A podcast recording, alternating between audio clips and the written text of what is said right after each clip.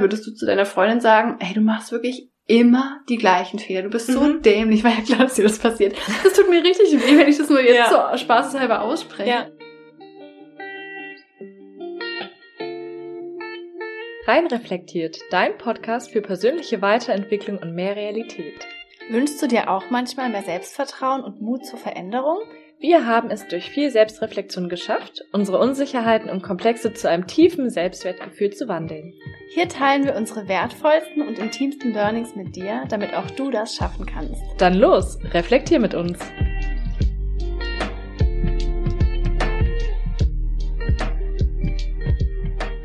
Hallo ihr Lieben, so schön, dass ihr wieder da seid. Ich bin Caro Und ich bin Sarah. und in der heutigen Folge sprechen wir über das Thema der innere Kritiker, Selbstzweifel, was das eigentlich ist und wie ihr sie überwinden könnt. Zuallererst wollten wir mit euch über das Thema Bewusstsein und über das Unterbewusstsein sprechen, denn unser Unterbewusstsein hat einen riesigen Einfluss auf all unsere Gedanken, aber natürlich auch auf unsere Handlungen. Pro Sekunde werden circa 11 Millionen Sinneseindrücke in unserem Gehirn verarbeitet. Heftig. Richtig viel, ne? Krass. Und davon nehmen wir jedoch nur, was denkst du, wie viel nehmen wir davon wahr? Bewusst Mhm. 5%? Auf jeden Fall 40 davon nur. Also 40 von 11 Millionen. Was? 40 von 11 Millionen. Krass. Das heißt, was ich sehe, höre, Mhm. rieche und so. Genau, was du jetzt in dem Augenblick wahrnimmst. Vielleicht kannst du es mal ganz schnell sagen. Was nimmst du jetzt gerade in dem Augenblick wahr? Also Sarah vor mir, die Pflanze hinter ihr, ich höre das Summen des Laptops, ähm, ich spüre das Kissen in meiner Hand. Mhm. Total schwer, das so zu sagen. Was riechst du? Riechst du irgendwas? Nee. Meine total reine, saubere Wohnung. ja, krass. Eigentlich ist da 40 ja sogar schon viel auf Mhm. einmal. Wenn man es jetzt so mal Ja. aufzählen muss. Ja, ich habe auch genau, als ich irgendwie die Zahl gelesen habe, darüber nachgedacht, wie viel mir jetzt ad hoc einfallen. Und ich dachte auch so 40? Müsste man erstmal aufgezählt bekommen, ne? Spannend. Ja, und der Rest geschieht unterbewusst. Also wirklich nur ein kleiner Bruchteil von dem, was wir alles so an Eindrücken haben. Mhm. Spannend. Richtig krass, ne? Das heißt also, wenn wir uns bewusst beispielsweise kritisieren, da kommen wir jetzt zum Thema innerer Kritiker, dann kann das natürlich auch zur Folge haben, dass wir uns unterbewusst durch dieses eine Mal bewusste Kritisieren viel, viel häufiger kritisieren. Mhm. Absolut. Ne? Wenn man jetzt zum Beispiel einmal sagt, oh, das habe ich jetzt aber richtig schlecht gemacht, dann könnte es sein, dass unser Unterbewusstsein das abspeichert und uns viel, viel häufiger als nur dieses eine Mal in unserem Handeln beeinflusst. Mhm. Oder andersrum gesehen, dass man davon ausgehen kann, dass ja auch mal dieses Eisbergbild, dass quasi diese kleine Spitze über dem Eisberg ist unser Bewusstsein, die Gedanken und Gefühle, die wir bewusst erleben. Mhm. Und dieser riesige Eisberg unten drunter ist quasi unser komplettes Unterbewusstsein, Mhm. unsere ganzen Erfahrungen, Gedanken, Überzeugungen, Gefühle, Mhm. die wir nicht bewusst wahrnehmen. Das heißt, wenn der Gedanke kommt, ich kann das sowieso nicht, kann man dadurch darauf schließen, dass in meinem Unterbewusstsein die Überzeugung abgespeichert wurde, seit Jahren wahrscheinlich, ich bin nicht gut genug und dann diese kleinen Gedanken da ab und Mhm. zu mal an die Oberfläche kommen. Ja. Deswegen so toll, dass du dieses Thema sofort am Anfang hier reinbringst, weil das die Grundlage tatsächlich davon ist. Mhm. Ähm, das alles, was wir im Bewusstsein haben, damit können wir arbeiten. Deswegen ist es so wichtig, ähm, so Unterbewusstseinsarbeit zu machen.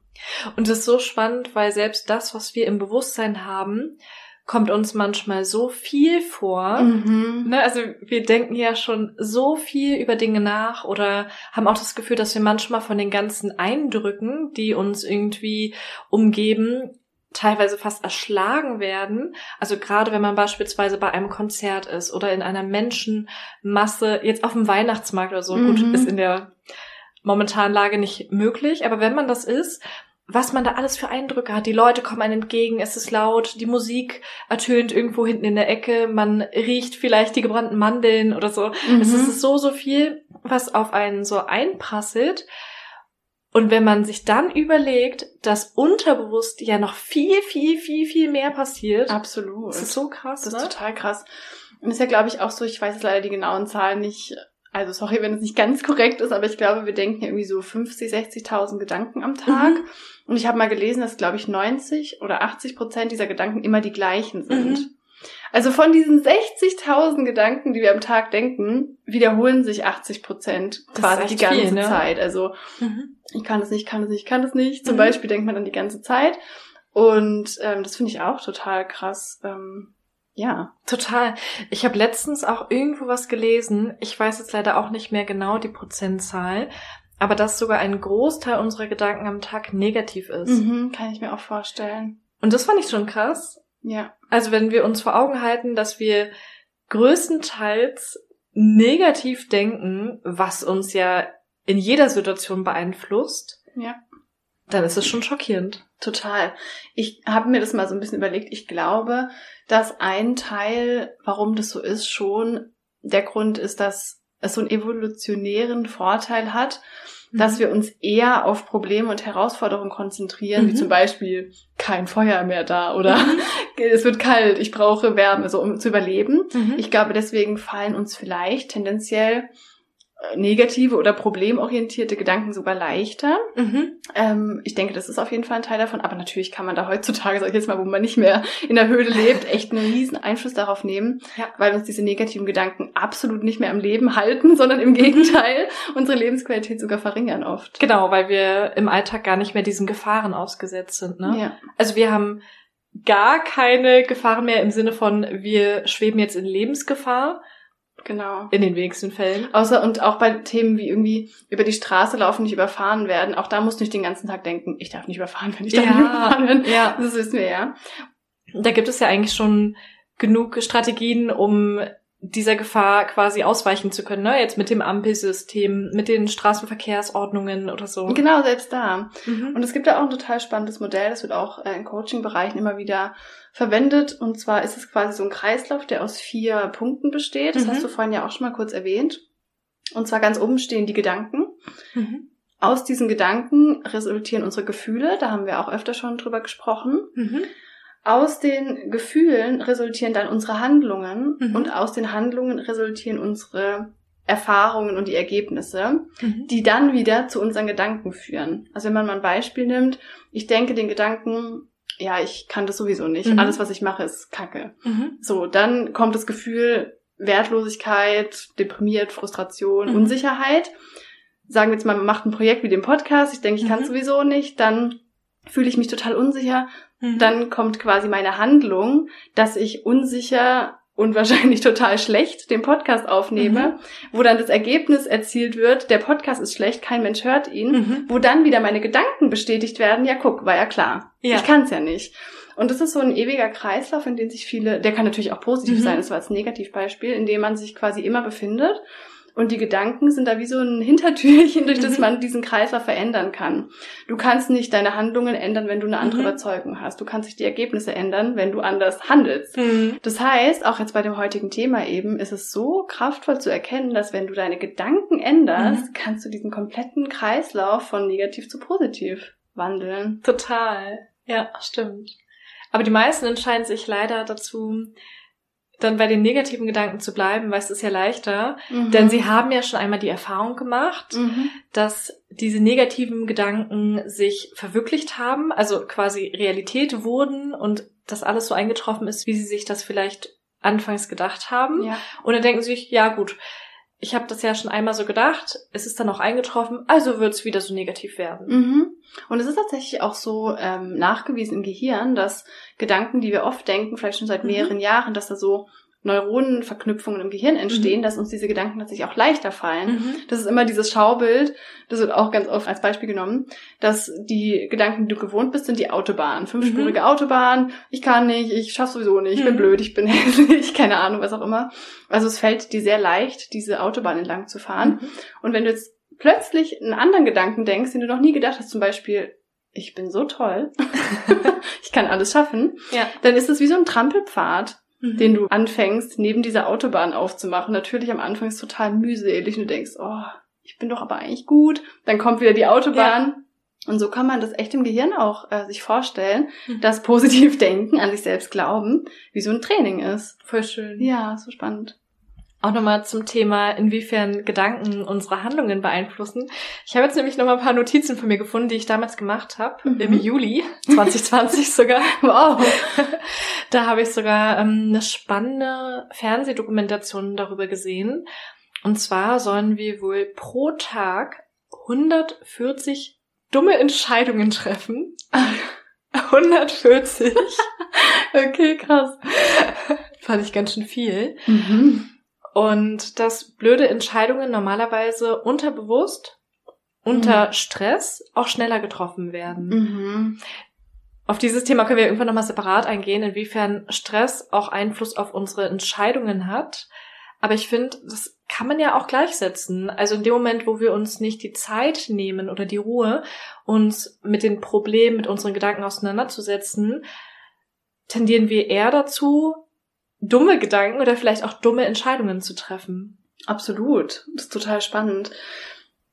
Und es ist ja wahrscheinlich auch ähnlich mit diesem, die Gedanken resultieren dann eben auch in den mhm. eigenen Handlungen. Ne? Also wenn mhm. ich denke, ich kann sowieso nichts, werde ich mich vielleicht unterbewusst auch nicht dafür entscheiden, noch einen Spaziergang zu machen, obwohl mhm. ich eigentlich weiß, er tut mir gut, weil ich ja davon überzeugt bin, dass ich sowieso nichts kann. Genau. Ja, so ein bisschen. Ja, absolut. Und auch nochmal ganz kurz, um an dem Beispiel anzuknüpfen, was du gerade genannt hast mit der Autobahn, das passt auch sehr gut, denn in dieser Sendung wurde auch nochmal darauf hingewiesen, dass man sich ja meistens für die schnellen, also die schnell verfügbaren tollen Sachen entscheidet. Mhm. Zum Beispiel jetzt mal auf das Thema gesunde, bewusste Ernährung oder auch Trinkverhalten bezogen. Mhm.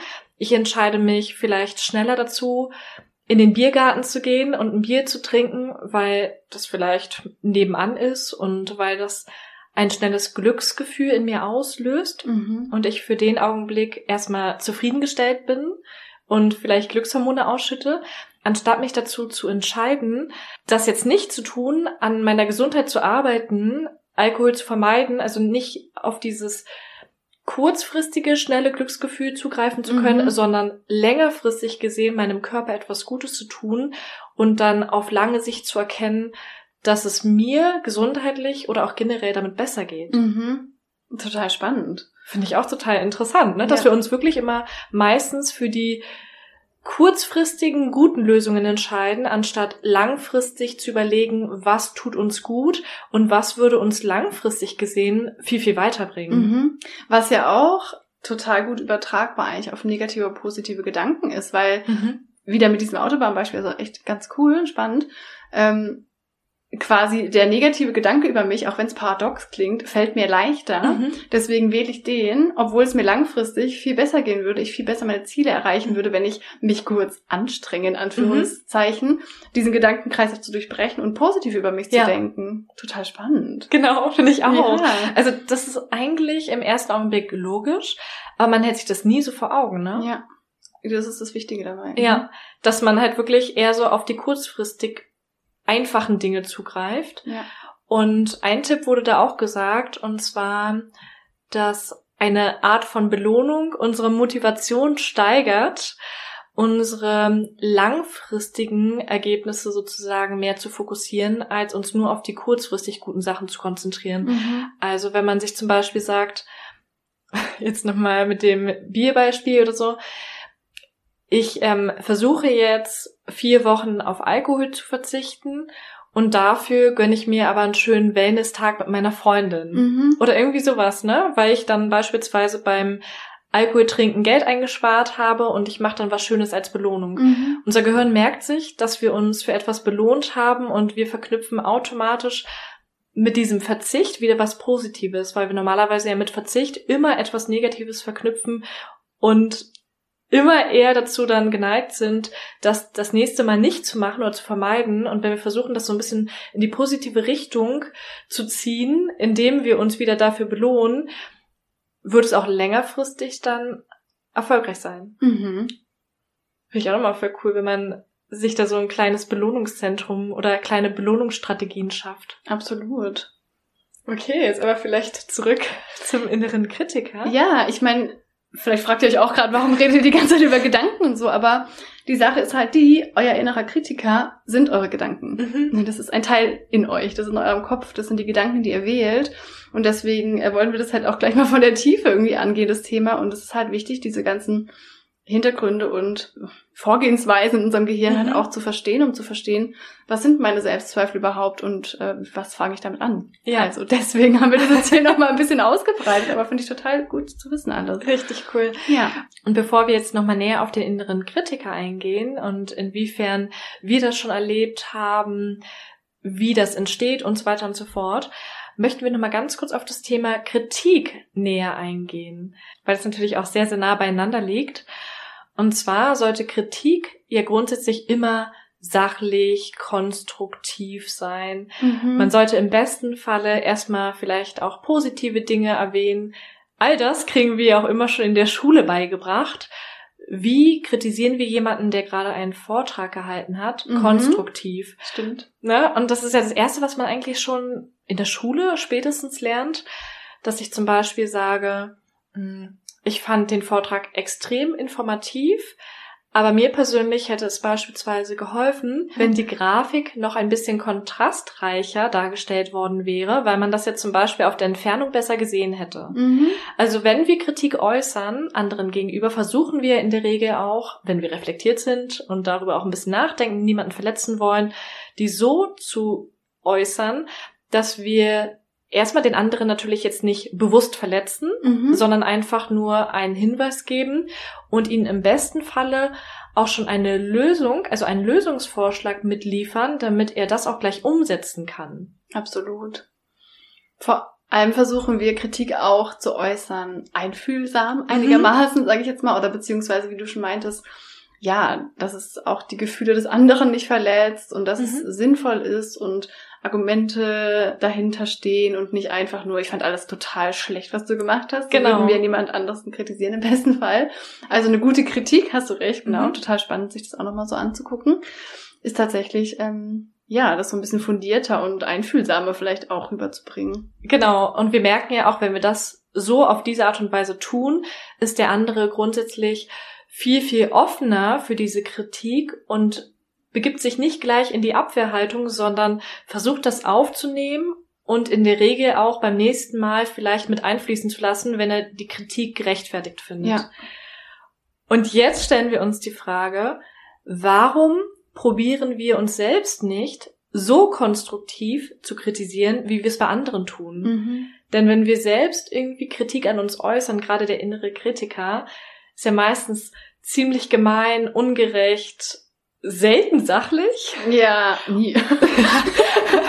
und meistens auch nicht lösungsorientiert. Mhm. Und eigentlich sollten wir mit uns selbst ja mindestens genauso gut umgehen wie mit anderen Menschen. Absolut. Ich meine, der Sinn von einer Kritik ist ja auch die Verbesserung quasi. Mhm. Also, dass man der Person, die zum Beispiel einen Vortrag hält, wirklich hilft, mhm. in der Zukunft noch bessere Vorträge zu machen. Also eigentlich ja. ist Kritik ja auch positiv. Total. Ähm, und der innere Kritiker hat ja eigentlich selten im Sinn, einfach nur eine Verbesserung herbeizuführen. Mhm. Gut, das kann man auch als die positive Seite des inneren Kritikers sehen. Dafür ist mhm. er dann vielleicht auch unter anderem mhm. da. Ähm, aber was ich da auch nochmal dann spannend finde, weil du es gerade so schön gesagt hast, ähm, dass man sich auch mal so vor Augen führen kann, dass das Unfaire dabei halt ist, dass der innere Kritiker immer mit zweierlei Maß misst. Ja, stimmt.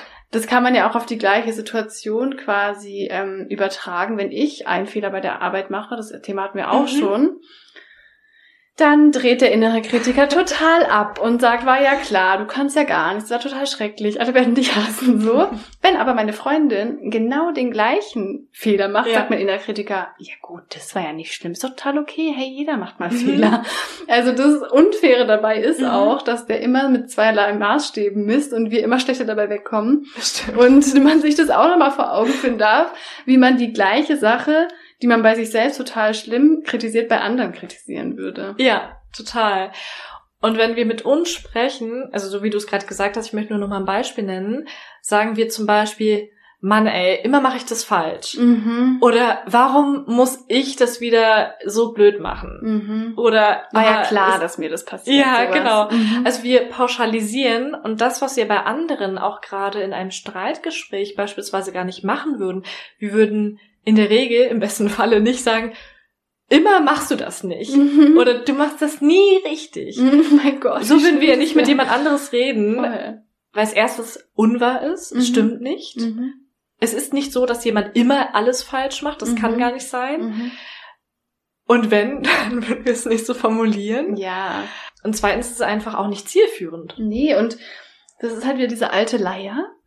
Redest du mit dir selbst, auch so wie du mit anderen Mhm. reden würdest, aber das machen die meisten halt auch Ja. nicht. Und auch wieder bei dem Fehler würdest du zu deiner Freundin sagen, hey, du machst wirklich immer die gleichen Fehler. Du bist so Mhm. dämlich, weil ja klar, dass dir das passiert. Das tut mir richtig weh, wenn ich das nur jetzt Ja. so spaßeshalber ausspreche. Ja. Also das ist super wichtig, da ein Bewusstsein dafür zu schaffen, dass wir mit uns selbst so viel härter ins Gericht Mhm. gehen als mit anderen, mit allen anderen. Ja, das stimmt. Ja. Richtig krass. Mhm. Okay, wir können ja mal vielleicht über die Entstehung des inneren Kritikers reden. Wie entsteht der innere Kritiker eigentlich und wann? Also Hm. meistens ist es so, dass der innere Kritiker durch vorgelebte Verhaltensweisen entsteht, durch die vorgelebten Verhaltensweisen der Eltern oder zum Beispiel auch irgendwelchen Bekannten, also generell dem Umkreis. Und meistens entsteht der innere Kritiker auch, wenn wir noch sehr jung sind, also im Kindesalter. Glaube ich auch. Uns wird ja im Kindesalter oft vorgelebt, wie haben wir uns beispielsweise in der Gesellschaft zu verhalten. Mhm. Du musst ähm, immer vorsichtig fragen. Oder wenn dich jemand einlädt, dann gehst du da auf jeden Fall hin, weil es könnte ja irgendwie blöd aussehen, wenn du nicht hingehst. Mhm. Also diese Sachen, die man dann vielleicht auch in der Kindheit schon von seinen Eltern so gesagt oder vorgelebt bekommt. Fällt dir da ad hoc was ein? Ja, mir fällt auf jeden Fall was Krasses ein, und zwar unser ganzes Schulsystem. ja. Weil man muss sich ja mal überlegen, du schreibst einen Test mit zehn Aufgaben, Mhm. hast eine davon falsch und unten steht ein Fehler. Da Mhm. steht nicht neun richtig. Stimmt. Du wirst auf Ja. Fehler erzogen, du wirst auf Fehler programmiert. In Mhm. der Schule, je mehr Fehler du machst, desto schlechter, desto dümmer bist Mhm. du. Ähm, das heißt, diese Selbstkritik wird einem da, glaube ich, auch schon richtig krass beigebracht. Ja, stimmt. Ja. Ja, eigentlich auch schon im Kindergarten, ne? Und wir haben ja schon mal in der letzten Folge gesagt, dass die Überzeugung über uns selbst bis sieben Jahren meistens Mhm. schon so fertig geprägt ist. Also nicht, dass Mhm. man es dann nicht mehr verändern kann, aber dass so eine Grundüberzeugung äh, über uns ähm, entwickelt wird. Und ich glaube wirklich, dass da der Nährboden auf jeden Fall so krass für den inneren Kritiker gelegt wird. Also wie schon gesagt, ich glaube, dass so ein gewisser Anteil von innerem Kritiker zu haben, genauso wie von Angst, ist irgendwie natürlich, Mhm. weil wir das zum Überleben brauchen. Aber je nachdem, erstens genau wie unsere Eltern auch waren, wie wir Mhm. selbst kritisiert wurden, wie wir Kritik erlebt haben, hat der innere Kritiker einen großen Anteil in uns oder vielleicht auch nur einen kleinen Mhm. oder so. Stelle ich mir das ein bisschen vor. Ja, das denke ich auch. Und auch da wieder, wenn wir zum Beispiel als Kinder oder auch jetzt, egal in welchem Alter, in der Schule, im Job kritisiert werden, passiert es ja leider auch selten konstruktiv. Mhm. Also ich glaube, die wenigsten haben das wirklich drauf, dass sie Kritik konstruktiv äußern. Ist in manchen Situationen vermutlich auch deutlich schwieriger als in anderen. Mhm. Also gerade in der Erziehung stelle ich es mir zum Beispiel total schwer vor, über Jahre hinweg immer konstruktive Kritik geben zu können, Ja. gerade weil man da ja beispielsweise als Elternteil auch emotional drinsteckt und dann auch schneller mal ein Satz rausrutscht, den man vielleicht nicht so meint. Mhm. Ja, und Kinder unter sich ist ja noch krasser. Ja, das heißt dann, stimmt. hässlich, guck mir die an oder so. Du denkst, Stimmt. nein. So, ne, solche Erfahrungen kommen da ja auch noch dazu. Ja, das stimmt. Und diese Zurechtweisung, die wir meistens in so einem frühen Alter erfahren, ist teilweise so unangenehm, aber auch so schmerzhaft. Die kann natürlich auch schon im schlimmsten Falle traumatisch sein, Mhm. dass wir in den Jahren danach oder jetzt auch vielleicht im Erwachsenenalter versuchen, solche Situationen zu vermeiden. Wir versuchen, keine Fehler zu machen und nicht zu machen, wofür wir damals mal so hart kritisiert wurden, weil wir Angst haben, wieder dieses Gefühl zu bekommen Ja. und einfach diesen Schmerz vermeiden möchten. Da sind wir wieder beim Thema Perfektionismus, Mhm. hohe Erwartungen an uns. Das geht alles schön mit einher, deswegen ähm, wollen wir das auch alles so einzeln behandeln, das ist absolut wahr. Und ähm, das ist es halt, ne? Dieses, Mhm. welche Überzeugungen habe ich als Kind über mich geschlossen? Die kann man nochmal überarbeiten, die kann man sich nochmal angucken, aber eben nur, wenn man sie aus dem Eisberg unter dem Wasser ins Bewusstsein Mhm. holt, also aus dem Unterbewusstsein ins Bewusstsein holt, ähm, sich nochmal anguckt, welche Erfahrungen habe ich eigentlich gemacht? Was sind eigentlich meine tiefsten Überzeugungen über mich? Und das ist auch das, was ich vorhin meinte. Also ich glaube, wenn du halt als Kind durch krasse Kritik oder solche Erfahrungen ein geringes Selbstwertgefühl irgendwie entwickelt hast oder der Grundglaubenssatz ist, ich bin nicht gut genug, dann hat der innere Kritiker so, yes, perfekt, ja. hier kann ja. ich mich richtig ausleben. Und ich glaube, wenn ein Kind mit so einem richtig krassen Selbstvertrauen, Selbstwertgefühl mhm. aufwächst, dann wird der innere Kritiker bestimmt da sein, aber der ist halt viel leiser. Oder dem Kind oder dem Menschen wird es später viel leichter fallen, mhm. diese inneren Kritikergedanken so ein bisschen zu relativieren. Auf jeden Fall. Ich denke, dass es auch wieder sehr viel mit Selbstbewusstsein, Selbstvertrauen zu tun hat. Hast du ja jetzt gerade auch schon so angedeutet. Mhm. Und das Schwierige, finde ich, an dem Thema ist ja, dass wir selbst als Erwachsene nicht davor geschützt sind, diesen inneren Kritiker zu entwickeln. Also selbst wenn wir mhm. vielleicht eine gute Kindheit hatten, in der wir ja selbstsicher aufgewachsen sind und vielleicht gar nicht solch einer Kritik ausgesetzt waren, kann es trotzdem passieren, dass wir im Erwachsenenalter Personen begegnen, die uns unfair behandeln oder vielleicht auch unangemessen kritisieren. Und ich finde zum Beispiel auch wieder da das Beispiel, genauso wie bei dem Thema toxische Menschen, dass der Partner, gerade der Partner, einen extrem großen Einfluss auf uns haben kann, wenn uns ein geliebter Mensch ständig unangemessen und gemein kritisiert, dann nehmen wir uns das natürlich auch viel, viel schneller zu Herzen, als wenn es jetzt irgendwie eine fremde Person ist oder eine Bekannte. Mhm. Denn wir möchten der Person ja auch wieder gefallen.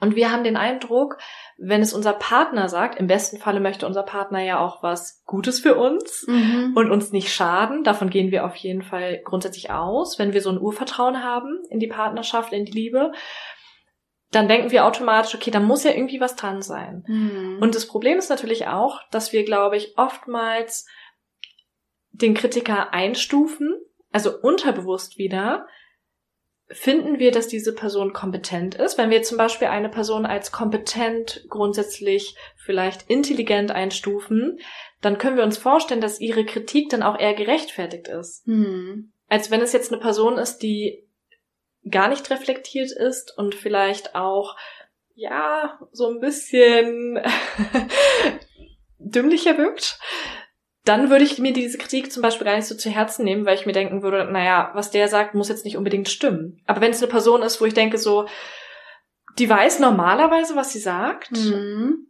und hinter den Aussagen steckt auch etwas und sie kann es irgendwie auch begründen, auch wenn es vielleicht keine faire Begründung ist, dann nehme ich mir schneller zu Herzen. Auf jeden Fall. Und das hatten wir bei toxische Beziehungen auch schon total ausgiebig besprochen, dass man sich davor halt auch nicht so richtig ähm, hundertprozentig schützen mhm. kann, weil die oft ja dann auch manipulativ vorgehen. Mhm. Trotzdem glaube ich, dass es immer diese beiden Parts sind, was von außen an mich rankommt und was ich in mir drin trage. Ja. Und ich glaube, wenn ich ein unglaublich felsenfestes Selbstbewusstsein mhm. habe und weiß, Klar. wer ich bin und mein Selbstwertgefühl richtig stark ist und jemand sagt, boah, ich finde dich so kacke und hässlich und dumm, ja. auch wenn das, äh, keine Ahnung, der Präsident von irgendwo ist, mhm.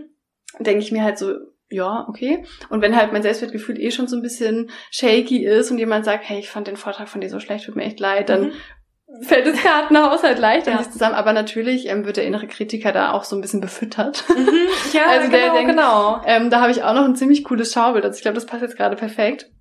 Und zwar ähm, kann man, um mit dem inneren Kritiker umzugehen, also wir sprechen ja, vielleicht sagen wir das auch noch mal kurz, wir sprechen ja schon gerade die ganze Zeit der dritten Person mhm. über den inneren Kritiker. Das heißt, wir sagen gerade nicht die ganze Zeit, wir und unsere Selbstzweifel, wir haben Selbstzweifel. Mhm. Und das war einer der krassesten Schritte für mich, um überhaupt damit umzugehen. Also ich bin Mensch, ich hatte schon immer, immer, immer, schon seit Kind an ganz, ganz extreme Selbstzweifel.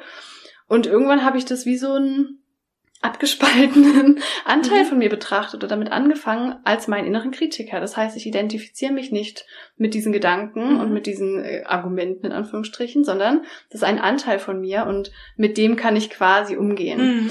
Und da gibt's dann so Schaubilder, das finde ich auch ganz spannend, wie in so einem Gerichtssaal, mhm. äh, dass es quasi eine Sache gibt, sagen wir mal, ich habe einen Fehler gemacht oder wir starten ein Projekt oder sowas, was Neues. Und der innere Kritiker bringt Argumente. Das kannst du nicht, weil das damals hast du auch schlecht gemacht und weißt du noch, der Nachbar mhm. hat gesagt, du würdest nie was zu was bringen. Mhm. Und so, der liefert Argumente, Argumente. Und dann kann man sich aber noch einen inneren Anwalt reinholen. der innere äh, Verteidiger quasi. Da kannst du dir dann überlegen, warum das nicht stimmt. Also du kannst ja. so Gegenargumente finden. Zum Beispiel, na ja, aber das habe ich ja damals eigentlich auch gut Mhm. gemacht. Oder die Person hat eigentlich gesagt, das kann nicht. Ne? Und dann äh, kann man in sich drin da zu einem realistischeren Ergebnis kommen. Und ich glaube halt, wie du gerade so gesagt hast, ähm, wenn man dann zum Beispiel einen Partner hat oder eine nahestehende Person, die einem die ganze Zeit sagt, ey, ganz ehrlich, das kriegst du sowieso nicht hin. Oder guck mal, Mhm. jetzt hast du schon wieder schlecht gemacht. Oder der Arbeitgeber einem immer fertig macht. Dann kriegt in diesem inneren Gerichtssaal der innere Kritiker richtig viele Argumente und vielleicht gehen sie dem inneren Anwalt, weil das ist ja auch man selbst, ne? Mhm. Dir selbst die Gegenargumente irgendwann aus und dann kommt es in so ein Ungleichgewicht. Was da vielleicht auch hilfreich sein könnte, auch eine komplett, also jetzt wirklich auch im richtigen Leben, eine komplett neutrale Person mal mit reinzuholen, wenn man da nicht weiterkommt Mhm. mit dem innerlichen Gericht. Absolut. Finde ich total interessant, so Mhm. die Anschauung. Die kann ich jetzt noch nicht. Also ich Mhm. wusste, dass du das immer so ein bisschen abspaltest. Klingt Oder- so. Oder auch letztens meintest so, ähm, dass du dann äh, sagst so, nee, mein innerer Kritiker, ne, irgendwie so, ja. nee, nee, nee. ja. Ähm, aber das finde ich total interessant mit dem Gericht. Gerade mich interessiert sowas ja total, weil ich ja so eine Serien auch liebe, Ja, wo es um irgendwelche cool. Verfahren geht und Beweise oder irgendwas vorgelegt werden müssen.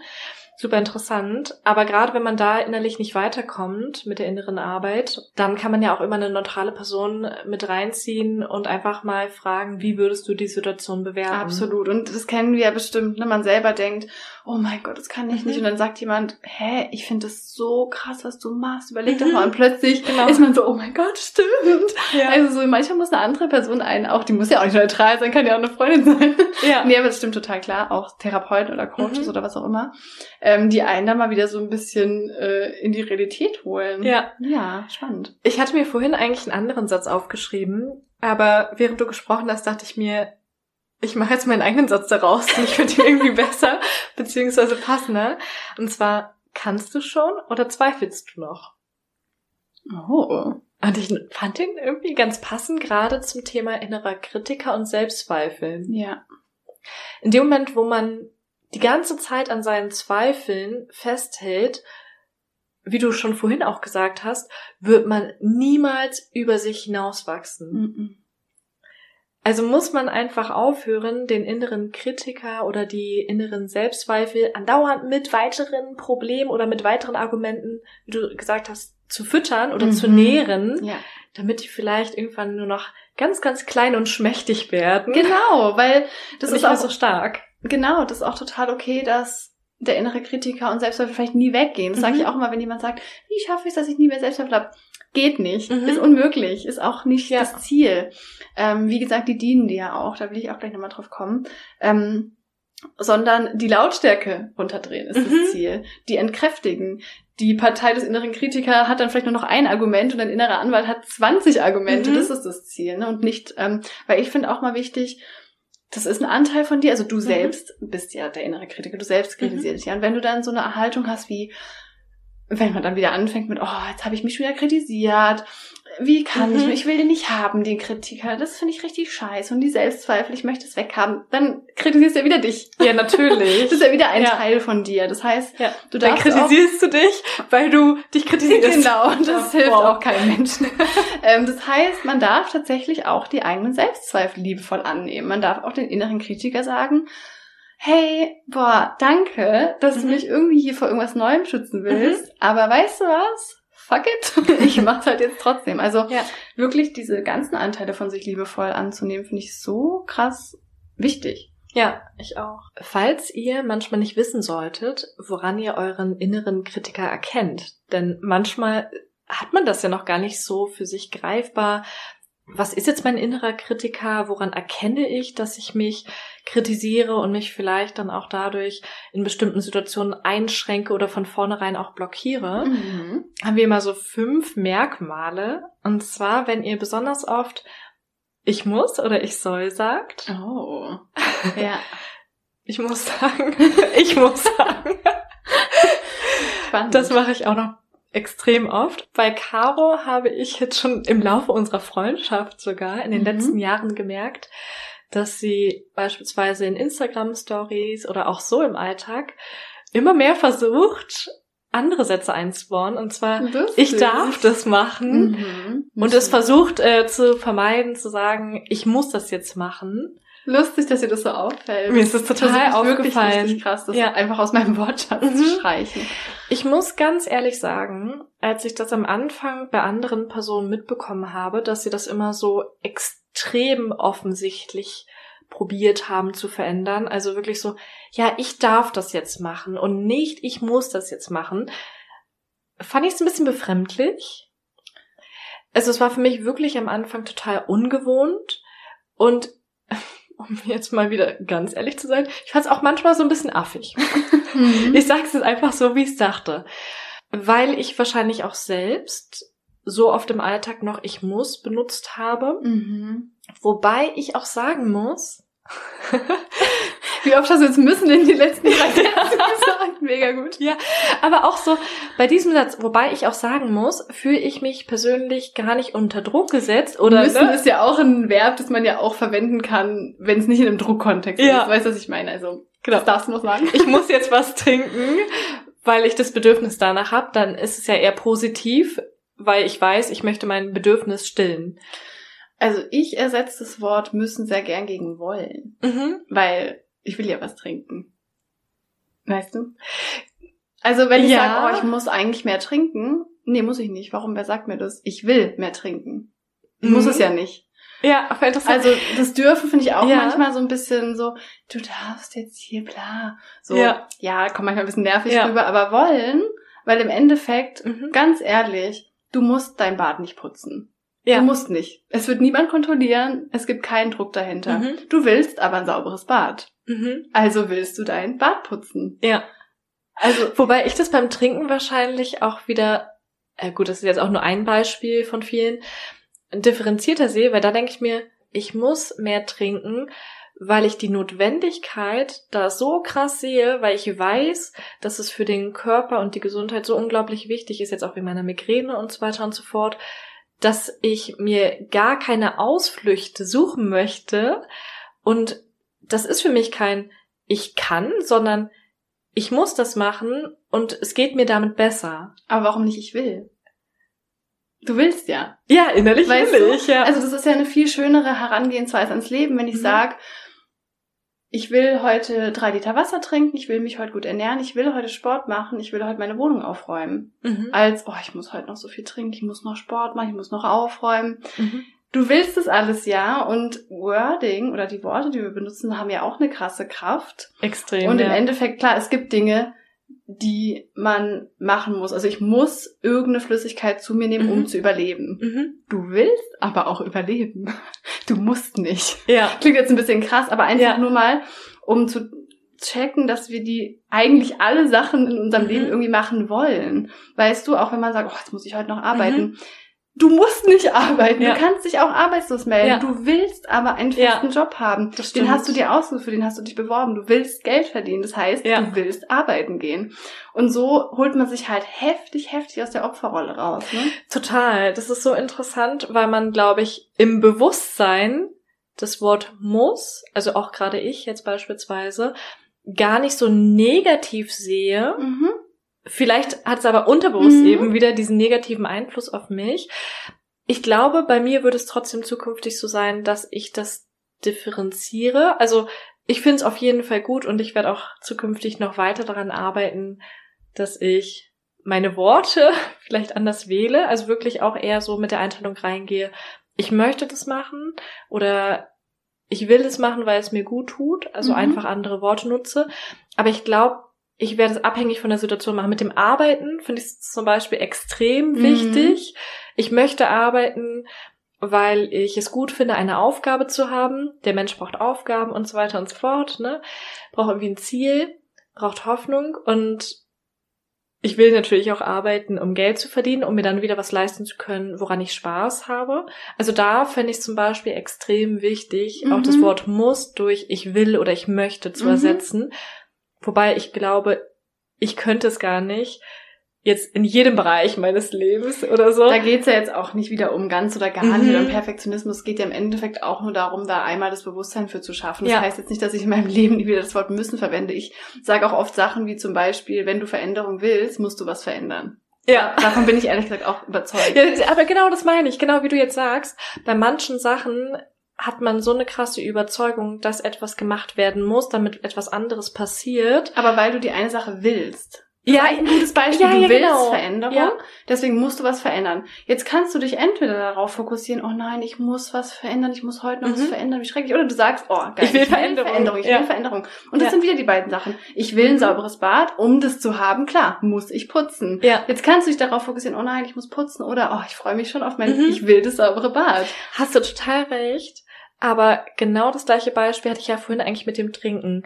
Ich muss viel trinken, weil ich will, dass es mir besser geht oder weil ich will, dass ich gesund bleibe oder meinem Körper etwas Gutes tun möchte. Also man benutzt auch du hast ja eigentlich gerade das Wort muss benutzt, mhm. nur dass du dich dann eher auf das Wollen oder auf diese positive Sache bezogen hast. Und das mache ich ja zum Beispiel auch. Ja, klar. Ne? Also, wobei trotzdem habe ich auf jeden Fall auch noch Sätze im Alltag, die einfach nur negativ behaftet sind. Oh, das ist ich, okay. ist okay, Sarah. Oder, oder vielleicht auch anders, die nicht nur negativ behaftet sind, sondern wo ich mich dann nicht auf das positive Ergebnis konzentriere, wo ich jetzt einfach ich nur auch. denke, so, oh, voll belastend, ey, habe ich gar keinen Bock ja, drauf, klar, ich muss du, das machen. Ne? Ich schwebe hier den ganzen Tag total erleuchtet durch die Wohnung und sagt, oh, ich will die Wohnung putzen. Nein, Herrgott, natürlich nicht. Es geht wirklich, ich meine wirklich dieses Bewusstsein schaffen und vor allem Menschen, voll. die halt komplett in der Opferrolle stecken, für die ist es halt total wichtig, mhm. einmal zu checken, du hast dein Leben in der Hand. Du hast Einfluss. Mhm. Du kannst alle Entscheidungen du selbst treffen. Du kannst alle Entscheidungen treffen und ganz ehrlich, ich muss nicht fünf Liter Wasser am Tag trinken. Ja. Aber ich möchte gerne aktiv Einfluss mhm. auf mein Wohlbefinden nehmen, mhm. deswegen trinke ich Wasser. Und das ja. ist ja eine ganz andere Einstellung zum Leben sozusagen. Absolut, klar. Und das meine ich jetzt nicht auf uns weil das auch bezogen, wir müssen jetzt hier perfekt sein. Wir müssen perfekt sein. und immer nur noch so sprechen und so eine Einstellung haben, sondern es ja. geht wirklich das einmal zu verstehen, mhm. dass wir unser Leben selber wählen und alles, was wir darin machen. Gebe ich dir zu 100 Prozent recht. Ja. Total. Also ja, vielleicht ähm, kann man das dann einfach nochmal kurz zusammenfassen, weil es jetzt vielleicht auch so ein Hin und Her war, so ja. von meinen Argumenten und von deinen Argumenten. Ich weiß nicht, ob uns jeder folgen konnte. Also grundsätzlich ist es gut, sich mit den Worten, die man wählt, zu beschäftigen, weil, wie vorhin auch schon in der Folge nochmal erwähnt, die Worte sehr, sehr viel Einfluss auf unser Bewusstsein, auf unsere Entscheidungen im Leben haben, ja. auch natürlich auf unser Empfinden, wie stehen wir auch zu Entscheidungen, zu Dingen. Ja. Und es muss jetzt nicht, es muss jetzt nicht jedes Wort ersetzt werden, aber grundsätzlich sollte man immer im Hinterkopf behalten, dass wenn man Dinge aus der persönlichen Sicht machen muss, diese nur macht, weil man etwas anderes haben möchte. Also dass es grundsätzlich immer mit einem Gewinn verbunden mhm, ist. Das einem dient. Ja. Mhm, genau. Ich mache etwas, weil ich etwas anderes dafür letztendlich erhalte oder bekomme und nicht, weil ich nur die Sache an sich mache. Muss. Genau. Ich schreibe mir übrigens auch meine Want-Do-List. Ah. total cool. Richtig cool. ja das kann man ja auch mal so unterscheiden. Mhm. Also zwischen, ähm, ich möchte diese Woche beispielsweise viel mehr Krafttraining machen oder jetzt beim Umzug beispielsweise, ich muss meinem Vermieter noch eine Kündigung schreiben. Das finde ich jetzt zum Beispiel auch wichtig, persönlich wichtig. Und da sehe ich schon so, ich muss, weil wenn ich das nicht mache, hat es halt wieder eine Konsequenz. Und da ist es jetzt nicht mit was Positivem unbedingt verbunden. Es sei denn, ich finde es positiv, auf der Straße zu leben. Kann auch sein, naja, willst du deine Wohnung können. Oh mein Gott, ich genau. kann das, dieses Spiel noch ewig weiterspielen. Aber ich schreibe tatsächlich auch alles auf die Want-Do-List. Ich schreibe auch Badputzen drauf. Mhm. Ich schreibe nur statt to do, want do hin. Nee, ist doch voll gut. Mein Man kann es ja auch priorisieren, letztendlich. Ja. Okay, ich denke, das haben jetzt alle verstanden. Ja, ich denke auch. Aber trotzdem noch mal kurz spannend, dass das ein Anzeichen für den inneren Kritiker ist, dass man oft mhm. sagt, ich muss, ich muss, ich muss, vielleicht auch, ich muss perfekt sein, ich muss alles schaffen, ich muss fehlerfrei ja. sein, sowas auch. Genau. Aber da spielen ja auch wieder andere Wörter mit rein, ne? Ich mhm. muss alles schaffen. Mhm. Ich muss perfekt sein. Das sind ja auch so starke Wörter, die total verallgemeinert sind, ja. anstatt zu sagen, ich muss einen Teil schaffen, das ist auch schon nicht so positiv, aber ist wenigstens schon weiter eingegrenzt und ist vielleicht noch machbar. Mhm. So dass es uns auch damit gut geht. Ne? Total. Ne? Okay, jetzt mal weiter kurz bei den Merkmalen, wie wir unseren inneren Kritiker erkennen. Mhm. Wenn man sich beispielsweise immer in wiederkehrenden Situationen klein und hilflos fühlt. Mhm. Das hattest du vorhin auch schon so ein bisschen angedeutet ich schaffe das sowieso nicht oder Ja. so, ne? Ich schaffe das sowieso nicht Und alleine. jetzt hat's schon wieder nicht geklappt. Mhm, genau. Das finde ich auch, wenn jemand sagt, war ja klar, dass mir das passiert, Mhm. dann bin ich schon, ah ja, da liegt eine Überzeugung zugrunde. ja, Das ist auf jeden Fall innerer Kritiker. absolut. Mhm. Was ich mega interessant finde, der dritte Punkt, man glaubt, dass der Gegenüber eine schlechte Meinung von einem selbst hat. Man traut sich nicht zu fragen, ob die Vermutung stimmt. Mega spannend. Das sind wir wieder ein bisschen bei diesem Erwartungen-Thema. Ne? Ja, was Voll man auch krass. wieder denkt, was andere über einen denken Ja. könnten, ne? Das Und ist so wahr. Das hatte ich eine Zeit lang, also auch vor wenigen Jahren noch, so extrem. Ich habe mich auch schon gefragt, woher das kommt. Ich habe ständig gedacht, dass andere Menschen schlecht über mich denken oder reden. Also wenn ich jetzt irgendwelche fremden Menschen hinter mir auf der Straße hatte und ich hatte das Gefühl, sie tuscheln miteinander, Krass. dann dachte ich ständig, dass ich damit gemeint bin. Und immer nur im negativen Sinne. Also ich bin nie davon ausgegangen, dass jemand jetzt positiv über mich denkt, auch wenn ich selbst positive Gedanken über mich hatte. Also ich fand mich jetzt nicht schlecht oder ich dachte mir auch so, ja, ich bin mit mir zufrieden soweit. Aber ich dachte irgendwie immer, dass andere Menschen negativ oder schlecht über mich reden oder denken. Krass. Und da kann man eigentlich ziemlich gut mal wieder kurz in den Gerichtssaal gehen, weil in dem Moment dein innerer Kritiker dir Argument für Argument für Argument geliefert hat. Ja, das machen die bestimmt, weil guck doch mal, wie die gucken. Oder ich wette die, weil das ist ja so. Ne? Also, dass dann unterbewusst, oder dass du es gemerkt hast, dein innerer Kritiker dir die Argumente dafür zugespielt hat, warum es wahrscheinlich so sein muss, dass die Mhm. was Gemeines über dich denken. Weil weißt du noch früher, die haben auch schlecht über dich geredet. Genau, so das so wollte und ich so. gleich sagen, genau. Auch von Erfahrungen, die man gemacht hat, Genau. abhängig, ne? Ich hatte damals beispielsweise in der Ausbildung ein paar Leute, die mit mir nicht so gut umgegangen sind. Und da hatte ich diese Situation, dass sie hinter mir gelaufen sind und extrem böse über mich hergezogen sind. Mhm. Und auch so laut, dass ich das mitbekommen habe. Und wahrscheinlich war die Situation für mich so verletzend, dass ich grundsätzlich dann immer denke, wenn jemand hinter mir läuft und schlecht über mich redet, dass ich das auf mich beziehen muss. Mhm. Aber es hat sich auf jeden Fall verbessert. Also mittlerweile bin ich auf jeden Fall so weit, dass ich mir in diesen Momenten dann sage, nee, warum sollen die jetzt schlecht über dich reden? Also, Toll, der innere Anwalt. ja, Sorry, aber es ist so ein geiles Beispiel Ja. dafür. Das ist so gut, weil natürlich Erfahrungen sind die perfekten Beweise. Das ist wie wenn der innere Kritiker einen Mhm. Fingerabdruck gefunden hat. Boah, ich liebe diese Metapher. Ich liebe ja, ich jetzt auch so. Ist so, guck mal, Sarah. Wir haben hier Beweis Mappe 503. Weißt du noch, für in der Ausbildung war das auch so. Und jetzt, du hast quasi dich selbst auch gestärkt. Das heißt, dein Mhm. innerer Anwalt ist stärker und sagt, naja, aber der Fingerabdruck ist ja schon ganz alt. Du Ja, weißt, was ich meine. Dann ja. plötzlich findest du Gegenargumente. Mhm. Und das ist nämlich auch die Sache, wie man damit umgehen kann. Ja, Hammer. Und sich aber auch selbst nicht immer so ernst zu nehmen oder so, ne? Ich dachte mir auch so, wie kannst du jedes Mal davon ausgehen, dass Leute über dich reden? Also bist du wirklich, Der Mittelpunkt des Universums. ja, genau, Stimmt. so bedeutsam bist du jetzt gar nicht, dass ständig andere Leute über dich reden könnten. Die haben auch andere Themen. Mhm. Und warum sollte jetzt jeder hinter dir direkt über dich reden? Was ist denn jetzt bei dir besonders auffällig? Das ist so ein geiler Punkt, Ne? weil ganz oft ja auch, wenn man irgendwie mit was rausgeht, ich weiß, Mhm. in einem Instagram-Account, in einem Podcast und denkt, oh Gott, alle Leute werden mich auslachen. Ja, die Leute haben auch noch andere Sachen in ihrem Ja. Leben als dich und dein Projekt, aber Ja. oft der innere Kritiker sagt dir dann die ganze Zeit, naja, aber alle werden da drauf gucken, alle werden Mhm. nur noch darüber reden und dich auslachen. Finde ich total cool, dass du das so erkannt hast, sozusagen. Ja, richtig gut, ne? Also das dann einfach mal auch zu hinterfragen, das würde ich auch gerne nochmal als Tipp so zusammenfassen. Mhm. Wenn ihr merkt, dass euer innerer Kritiker laut wird, hinterfragt doch mal, ist es jetzt wirklich realistisch, Mhm. dass jeder über mich redet? Bin ich jetzt hier wirklich auffällig angezogen? Nein. Warum sollte jetzt jeder über mich reden?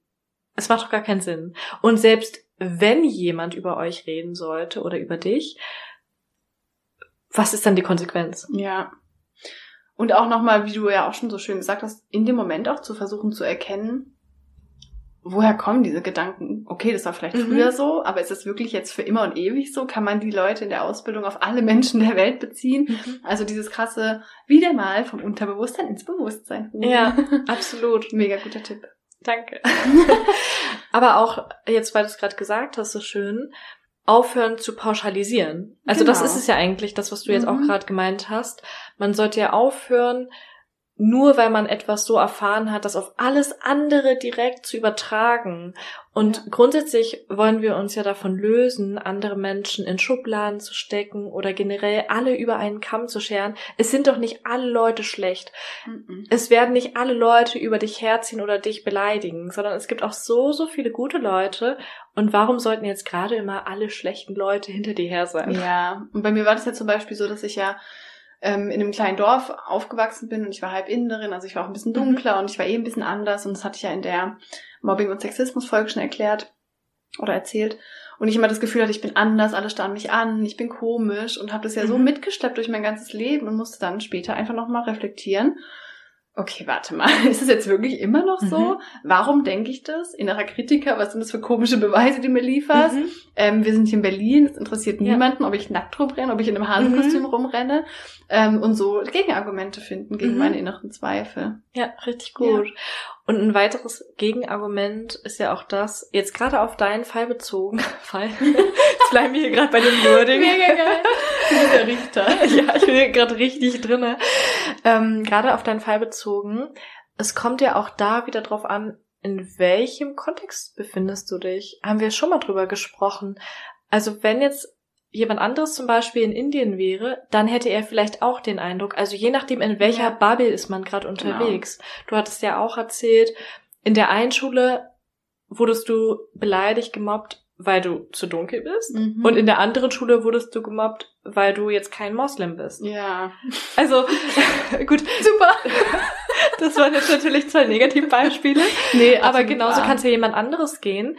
Also je nachdem wieder, wo man sich befindet, herrscht auch eine andere Wahrheit. Oder Absolut. eine andere Realität. Welches Beispiel ich da auch mal viel- mega gut finde, darüber müssen wir auch nochmal eine extra Folge machen, was dieses Bewerten angeht. Ich denke mir immer, eine Sache und auch ein Mensch oder deren Wert ist ja erstmal neutral. Mhm. Egal, was andere darüber sagen, beeinflusst diesen Wert eigentlich nicht. Das Mhm. checken wir nur nicht. Das heißt, wenn jemand sagt, ich finde dich richtig blöd, bin ich nicht schlechter. Und wenn jemand sagt, Ja. du bist die tollste Person der Welt, bin ich nicht besser. Mein Mhm. Wert ist immer gleich. Ja. Wenn du eine schöne Blume siehst und sagst, mein Gott, das ist die schönste Blume, die ich je Mhm. gesehen habe, und jemand sagt, echt, ich finde die total hässlich, Ja. ist die Blume ja nicht plötzlich hässlich. Ja. Sie ist einfach die Blume. ja, Ja. stimmt. Nochmal Richtig schön. zwischendurch. Ja, richtig gut. Ja. Ich weiß nicht, ob es so hundertprozentig dazu passt. Aber gerade als du gesagt hast, so dein Wert verändert sich ja eigentlich grundsätzlich nicht, Mhm. muss ich daran denken, dass jeder Mensch, der geboren wird, ja erstmal wertfrei ist. ja. Also man wertet da noch nicht. Jedes Baby kommt quasi unschuldig auf die Welt. und wertvoll. ja, und wertvoll. Ja. Und das ist so krass, was man dann irgendwie nur durch Erfahrungen und also ja, Erlebnisse allgemein dann plötzlich alles so verinnerlicht oder Mhm. für seine eigenen Wahrheiten hält. Ja. Ja, total. Das ist so krass. Und damals waren wir total davon losgelöst. Ja, und das darf man sich immer wieder sagen. Man kann auch wieder so ein bisschen zurückrudern. Genau, du bist immer noch das Kind, das mit einem Jahr dachte, ich bin perfekt, die Welt Mhm. ist toll, ich freue mich. Da darf man wieder zurückkommen. Das da Mhm. darf man. Man muss nicht. Ja. Wow. Ähm, nee, total schön. Okay, was denn das Du bist nächste richtig Anzeichen? konsequent. Ja, ich habe es mir echt verinnerlicht. Okay. Ja, das finde ich richtig schön. genau. Den inneren Kritiker kann man auch darin erkennen, wenn man sich kleine Fehler nicht so richtig verzeihen kann. Oh mein Gott, diese Merkmale sind so gut. Ja, es ist so gut. Also ich möchte hier an der Stelle nochmal betonen, man darf durchaus Bereiche haben, in denen einen auch kleine Fehler stören. So wie du. So wie ich. Also Sarah Ich sagt versuche jeden jetzt gerade mein eigener. Anwalt zu sein. Genau. oh Mann. Aber darüber haben wir ja auch schon letztens in der Folge zur Erwartungshaltung gesprochen, dass man manchmal in bestimmten Bereichen eine besonders hohe Erwartungshaltung an sich hat, weil es einem besonders wichtig ist, weil man etwas möchte. Ja, total. Ne? Und das ist auch okay, wenn man ein bisschen kritischer mit sich ist, aber grundsätzlich ist es wichtig, dass man nicht solch eine Lebenseinstellung hat und nicht immer in jeder Situation so hart mit sich umgeht, so hart ins Absolut. Gericht geht. Ich finde es auch nochmal ein Unterschied, ob man vielleicht nach einem Fehler irgendwie denkt, oh nee, das war jetzt irgendwie echt blöd, das ist ja irgendwie Mhm. normal. Oder ob man sich jetzt wegen dem kleinsten Fehler irgendwie drei Monate lang fertig macht. Ne? Da muss man ja auch ein bisschen gucken, Stimmt. wie stark ist ausgeprägt, wie leide ich darunter. Mhm, genau. Ja. Hast du vollkommen recht. Also wenn man dann danach auch wieder weitermachen kann Genau. und jetzt nicht den ganzen Tag irgendwie dadurch versauen lässt, dann ist es ja auch völlig okay. Und das auch wieder natürlich, ich glaube, wenn man Fehler macht, wird man es immer kurz blöd finden. Mhm. Das ist ja wieder dieses Natürliche, das ist auch in Ordnung. Ähm, das gilt nicht, das komplett auszumerzen, sondern das ist ja auch ein irgendwie natürlicher Prozess im Körper, sag ich jetzt Ja. mal. Und man Ja. muss auch lernen, damit zu leben. Mhm. Dass man Fehler macht und dass es einem vielleicht auch mal kurz nicht so gut mit dem Fehler geht, weil man wird es niemals schaffen, alle Fehler zu vermeiden. Aber auch hier wieder, was ist ein Fehler? ja, Das bewerten wir meistens auch, ne? Ich habe neulich irgendwie so einen geilen Satz gelesen, wer keine Fehler macht, der macht wahrscheinlich auch sonst nichts. ich lieb's. Ey, sobald du irgendwas machst in deinem Leben, wirst du logischerweise Fehler machen, weil Ja. du ja was Neues lernst oder was auch Mhm. immer mit Menschen zu tun hast, Aufgaben erledigst, was auch immer. Stimmt. Also der Satz ist so gut, oder? Nicht schlecht, Ja. ja. total. Okay, um jetzt mal zum fünften Merkmal zu kommen. Die Personen, die einen besonders starken inneren Kritiker haben, neigen auch meistens dazu, Dinge drastischer darzustellen, als angemessen wäre. Das hatten wir vorhin auch schon so ein bisschen. Aber hier das Beispiel, das ist ja eine totale Katastrophe. Drama Queen, das war ich früher. Wirklich? Voll. Mhm. Total. Also ich dachte Krass. immer, die Welt geht unter und so weiter. Mhm. Ja. Aber das ist ja auch so bei den Sätzen, die wir vorhin schon genannt haben. Ich mache immer alles falsch. Ja. Das ist ja auch schon so ein bisschen dramatischer dargestellt, als es Total. eigentlich in der Realität ist, ne? Da habe ich übrigens auch angefangen, mein Wording zu äh, überdenken. Und zwar Mhm. habe ich auch das Wort hassen und sowas wie Katastrophe und solche Extremwörter so ein bisschen aus meinem Wortschatz gestrichen. Mhm. Also bis ich mal sag, der Tag war katastrophal, da muss wirklich ein Meteorit auf der Erde eingeschlagen haben, weil Richtig gut. eine Katastrophe ist halt für mich noch nicht ein stressiger Arbeitstag. Man darf Mhm. sagen, oh, heute war es echt stressig und ich fühle mich so und so, absolut nicht alles beschönigen. Mhm. Aber ich finde, da kann man auch noch mal ein bisschen gucken, wie du ja gesagt hast, wie drastisch und dramatisch man so Dinge darstellt, ne? Ja, stimmt. Und das bemerkt man auch dann, wenn man beispielsweise den Monatsrückblick macht und überlegt, Stimmt. hatte ich jetzt wirklich einen Tag, der nur schlecht war? Ja. Oder gab es nicht an dem Tag vielleicht auch super schöne Ereignisse, die den Tag dann wieder insgesamt so ein bisschen aufwerten? Total. Und das finde ich einen richtig coolen Punkt, um den inneren Kritiker zu erkennen, weil beim inneren Kritiker, haben wir jetzt auch schon viel mit den Gedanken gesagt, handelt es sich ja also um so einen inneren Monolog. Mhm. Also diese Gedanken, die du immer wieder zu dir selbst sagst. Monolog, weil das ja wie so ein Selbstgespräch ist. Man denkt ja Mhm. wirklich, ich bin bla. bla. Ja. Und da gilt es wirklich auch mal irgendwie eine Woche lang mal wirklich so bewusst wie möglich den inneren Dialog zu beobachten, Mhm. um den inneren Kritiker zu erkennen. Also Mhm. alle, die gerade zuhören, tut mal die nächsten drei Tage euren inneren Monolog beobachten, ohne das jetzt mal zu bewerten oder verändern zu wollen, wenn irgendwas passiert. Wie denkt ihr über euch?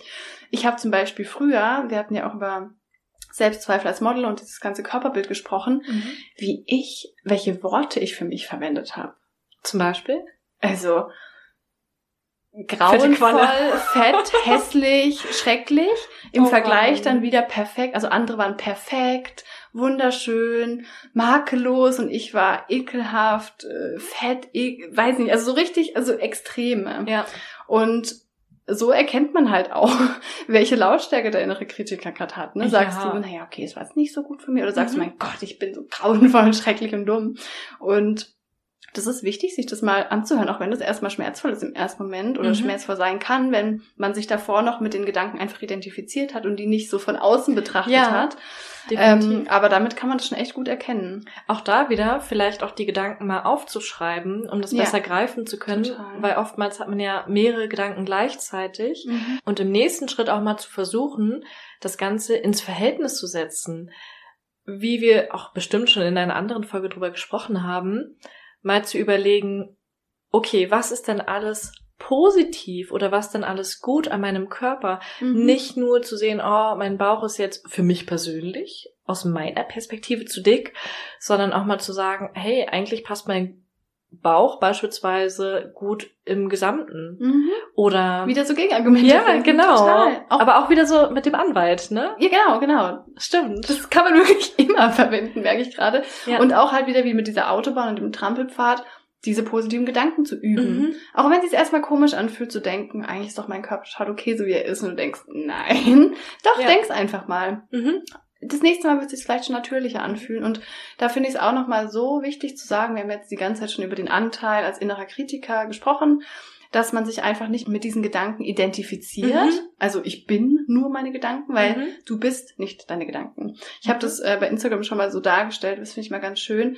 Du bist quasi der Himmel und deine mhm. Gedanken und Gefühle sind die Wolken. Mhm. Du kannst sie beobachten, du kannst beobachten, wie sie kommen, wie sie wieder gehen. Ähm, du bist aber nicht die dunkle Wolke. Das heißt, sobald du deinen inneren Monolog quasi als so einen automatischen Abspulgerät von mhm. deinem inneren Kritiker erkennst, musst du dich damit nicht mehr identifizieren und nicht mehr dafür verurteilen. Du entkräftigst ihn quasi schon, indem du dich davon löst. Mhm. Also das ist ein klar oft schwieriger Schritt, vor allem in dem Moment, aber je öfter man das übt und je mehr man das schafft, das ist wirklich ein krasser Life-Change. Ja, absolut. Was ich auch total wichtig finde, sich mal zu überlegen, wodurch wurde der innere Kritiker vielleicht genährt oder wie ist er überhaupt so entstanden? Weil gerade wenn der innere Kritiker durch äußere Einflüsse so entstanden ist, weil wir denken, dass wir anderen alles recht machen müssen, weil wir denken, wir müssen ein bestimmtes Bild darstellen oder eine bestimmte Person, die jemand anderes von uns eventuell erwartet, sind wir wieder bei Erwartungshaltung, mhm.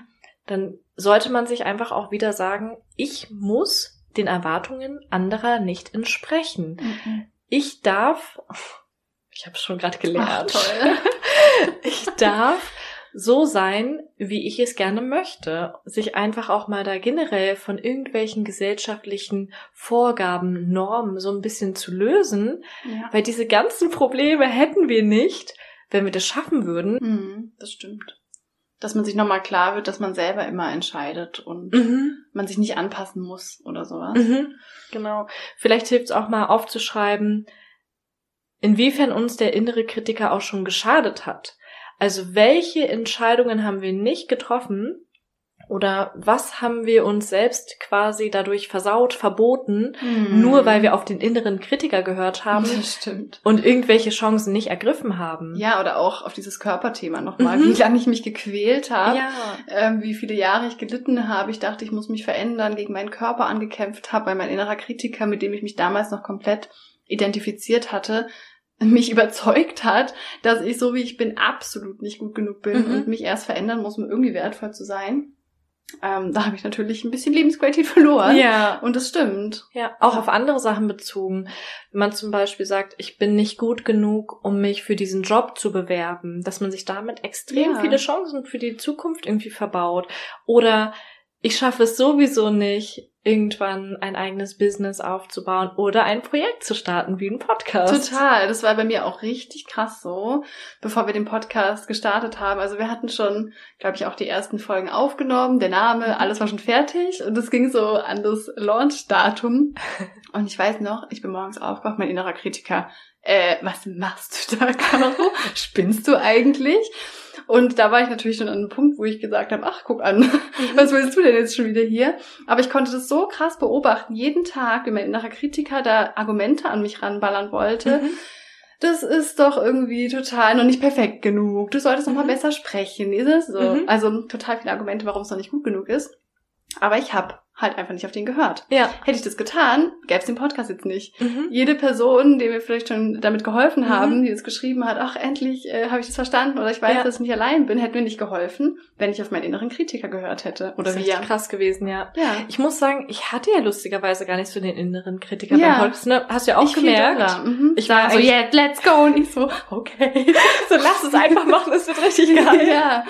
Also Voll. ich war total euphorisch ich habe mir da gar nicht so Gedanken gemacht, was könnte da jetzt irgendwie alles schief laufen oder was könnten andere Personen über uns denken. Also da habe ich das gar nicht gehabt, mhm. lustigerweise. Mhm, total spannend.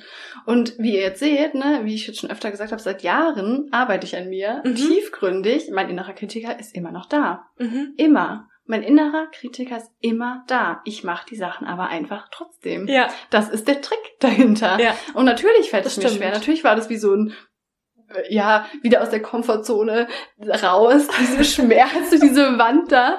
Aber danach denkst du dir, geil. Und dann ja. hast du nämlich wieder einen Argument für deinen Anwalt. Richtig. Also gut. jede Erfahrung, wo du nicht auf deinen inneren Kritiker hörst, zahlt quasi deinem eigenen Anwalt wieder in die Tasche und sagt, ha, perfekt, guck, innere Kritiker, das habe ich auch geschafft. Richtig gut.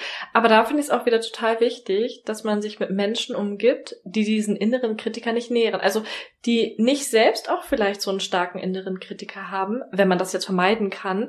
Weil Ja. stell dir mal vor, ich hätte jetzt auch nochmal den inneren Kritiker gehabt und wir beide wären so gewesen, oh Mann, was kann da alles schief gehen und so. Ich glaube, es wäre viel, viel schwieriger gewesen, dieses Projekt umzusetzen, wenn wir beide so Klar. einen starken inneren Kritiker gehabt hätten. Auch wenn du jetzt zum Beispiel sagst, du konntest dann in diesem Moment ja schon damit umgehen Mhm. oder hast ja dann auch Gegenargumente gefunden, ne? Ja. Der Anwalt. Klar, aber hätte ich jetzt auch Menschen in meinem Umfeld, die sagen, ey, ich würde echt keinen Podcast machen, das Mhm. ist echt eine total blöde Idee. Ich habe natürlich die Menschen in meinem Umfeld mittlerweile extrem sorgfältig ausgewählt. Da sind nur Leute, die das nicht befeuern, aber Mhm. Ja. das stimmt, das hat schon Einfluss, obwohl ich trotzdem denke, dass es in einem drinne Auf jeden Fall. Klick machen muss. Natürlich einfacher, wenn man Leute um sich rum hat, die einen Ja. supporten und sagen, oh mein Gott, das wird so gut. So, Genau. Ne? Die nehmen einen dann so vielleicht die letzten kleinen Zweifel, Genau. ne? Ja. Und sorgen einfach dafür, dass man dann vielleicht schneller wieder an den Punkt gelangt, dass man sagt, okay, hey, ich überwinde mich jetzt und ich mache das jetzt wirklich. Ja. Und da will ich auch nochmal als Tipp mitgeben, ähm, dass man auch wirklich immer, immer, immer, wenn man einen noch so kleinen Erfolg gemacht hat, wenn man sich noch so bei der Kleinigkeit überwunden hat, haut es deinem inneren Kritiker so richtig um die Ohren. Also ich mache das so richtig bewusst, wie so eine Zelebration und zwar auch nicht irgendwie hasserfüllt meinem inneren Kritiker gegenüber, sondern einfach wieder wie in diesem Argumente-Gericht, dass ich sage, oh mein Gott, innerer Kritiker, guck, ich hab's geschafft. Ja. Look at this. So dann schön. bin ich auch richtig stolz auf mich und sage, Mhm. guck, du hast mir gesagt, ich kann es nicht schaffen, aber Mhm. ich hab's geschafft. Es war Mhm. richtig gut. Wie bei diesem Podcast, aber Mhm. auch bei ganz kleinen Sachen. Sagen wir mal, man hat irgendwie Probleme damit Nein zu sagen. Mhm. Dann fragt eine Freundin, hey, wollen wir uns nächste Woche sehen? Und du sagst, du, nee, passt mir nicht so. Dann sagst du, innerer Kritiker, look at this. Ich habe Ja. Nein gesagt. Also ja. dieses Erfolge feiern, und zwar in Mikroebene, das ist so wichtig, um den inneren Kritiker Absolut. immer leiser und leiser zu machen. ja, definitiv. Das ist eigentlich wie so eine kleine Motivationsrede an einen selbst. Total. Das kenne ich auch total von mir, wenn ich jetzt Schulungen geben muss. Vor mehreren Leuten, vielleicht auch mal so vor 15 Leuten oder vor mehr Leuten, dann denke ich mir jedes Mal, okay, ich habe andere Situationen schon geschafft und die waren für mich deutlich schwieriger. Genau. Weil die Person, die ich geschult habe, beispielsweise die Direktorin war, also von der Position her sehr, sehr hoch. Und es lief richtig gut. Und ich habe es geschafft, aus der Situation gut rauszukommen, habe mich danach gut gefühlt. Also sich da auch nochmal vielleicht vor Augen zu halten, es kann eigentlich nichts Schlimmes passieren. Was soll denn passieren? Du scheiterst, ja wow, okay, dann hast du eine Erfahrung gesammelt. ja. Aber diese Erfahrung kannst du dir auch wieder vielleicht für weitere Dinge nehmen. Und was auch richtig gut ist, finde ich, wenn man sich nicht nur fragt, was kann im schlimmsten Falle passieren, sondern auch immer wieder vor Augen führt, selbst aus schlechten Situationen bin ich rausgekommen. Ja. Und diese Situation, falls man sie jetzt nochmal so durchlaufen sollte, auch wenn sie vielleicht negativ wird, wird niemals dieselbe sein. Erstens sind Situationen in der Regel von unterschiedlichen Faktoren abhängig, also sind sie immer in irgendeiner Form ein bisschen unterschiedlich. Und zweitens geht man vielleicht in diese ähnliche Situation mit dem Wissen rein, ich hatte solch eine Situation schon mal, ich habe es daraus geschafft, mir ging es danach auch irgendwann wieder gut Mhm. und so wird es jetzt auch in dieser Situation sein. Und deswegen geht man in der Situation von vornherein auch schon vielleicht ein bisschen anders rein. Absolut, weil man von diesen Erfahrungen quasi ähm, profitiert. Da haben wir, glaube ich, Mhm. auch schon mal in einer Kapitelfolge drüber gesprochen. Und es ist wirklich, wirklich so. Und ich weiß noch, oder ich kann auf jeden Fall sagen, dass nach meiner Indienreise mein innerer Kritiker Mhm. nie wieder so war wie vorher. Ich habe den damit sowas von klein gemacht, Mhm. dass ich das trotzdem gemacht habe, dass ich diese riesige Angst überwunden habe. Und das hast du gerade Mhm. mega schön gesagt, weil wir müssen auch ein bisschen davon wegkommen, dass immer das Ergebnis ausschlaggebend ist, Mhm. sondern schon der Schritt ist zu Ja. tun. Also ich hatte eine unfassbare Angst, nach Indien zu reisen alleine. Mhm. Mein innerer Kritiker war auf tausend Lautstärke gedreht. Mhm. Spinnst du, du wirst sterben. So, Ja. wirklich, wirklich. Aber ich habe es trotzdem gemacht. Und egal, ob die Indienreise jetzt vielleicht dann blöd geworden wäre, wenn ich gleich wieder heimgeflogen wäre, das ist egal. Mhm, Ich bin genau. diesen Schritt gegangen. Ich habe meinen fucking Koffer abgegeben. Ja. Ich bin durch den Sicherheitsding gegangen und ich bin ins Flugzeug gestiegen. Du hast deine Angst überwunden. Ich habe die Angst überwunden. Egal, was danach passiert wäre. Okay, jetzt nicht egal, aber auch Ja. wenn das jetzt nicht so schön gewesen wäre oder so, ich hätte auch danach gedacht, oh mein Gott, ich habe diese Angst überwunden. Ich bin so stolz auf mich. Und du hast es nicht nur geschafft, deine Angst zu überwinden, auch wenn Angst ja grundsätzlich erstmal ein Überbegriff ist, worunter sehr, sehr viel fallen kann, sondern du hast auch so viele Situationen bis zum Abreisetag gemeistert. Stimmt. Beispielsweise, du hast mit deinem Freund auf einer ganz anderen Ebene darüber gesprochen, dass du nach Indien reisen wirst. Das hat eure Beziehung schon mal auf eine ganz andere Ebene gebracht. Ja. Also hat ja eure Beziehung auch geprüft, wie steht er dazu? Ihr habt euch damit auseinandergesetzt, habt festgestellt, eure Beziehung kann das aushalten, ihr schafft das. Also schon alleine auch das für dich so zu wissen, auch für die Zukunft, ist total viel wert. Und auch diese ganzen anderen Schritte, wie wird es mit der Krankenversicherung sein? Auch solche Sachen wie, wer unterstützt mich aus meinem Umfeld eigentlich bei so einem Vorhaben? Total. Und auch, also da hat man so viel dazugelernt. Also diese ganzen Kleinigkeiten, Mhm. die ja eigentlich gar nicht mal so klein sind, Ja. hast du so krass dazu gewonnen. Also sind einfach so viel wert. Und das nur durchs Machen, ohne Genau. den Outcome. Und das kann man Mhm. auch voll gut auf das Podcast-Thema übertragen. Mhm. Auch wenn danach irgendjemand gesagt hätte, oh, ist ja total blöd, was ihr da macht. Wir haben so viele Sachen dazu gelernt. Ja. Technische, Mindset-Sachen. Wir Mhm. haben unsere Ängste überwunden. Wir sind den Schritt gegangen. Wir haben was Neues gewagt. Wir hatten dieses wunderschöne Gefühl, von genau, was etwas zu erschaffen. Ja. Also ich kann wirklich jedem nur raten, wenn ihr euch vor allem oft dann kritisiert, wenn ihr was Neues probieren wollt, macht's einfach. Es kann Mhm. nur was Gutes rauskommen. Genau. Ihr könnt nur daran wachsen. Nur, nur, Mhm. nur. Richtig.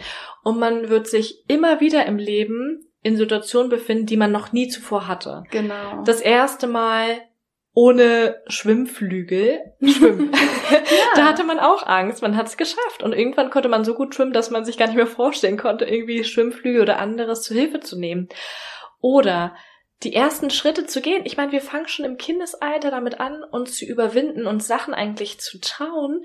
Und erst im Erwachsenenalter neigen wir dazu, durch unsere negativen Erfahrungen, Stimmt. durch Angst, uns vieles dann nicht mehr zuzutrauen. Als Kind machst du das alles, du traust dich. Als Kind kletterst du auf die höchsten Bäume, auf irgendwelche Klettergerüste, ohne darüber nachzudenken, was passiert, wenn ich jetzt runterfalle. Du machst es einfach. Ja, stell dir mal vor, beim Laufen lernen, nach dem dritten Mal hinfallen. ja. Okay, ich kann halt einfach nicht laufen.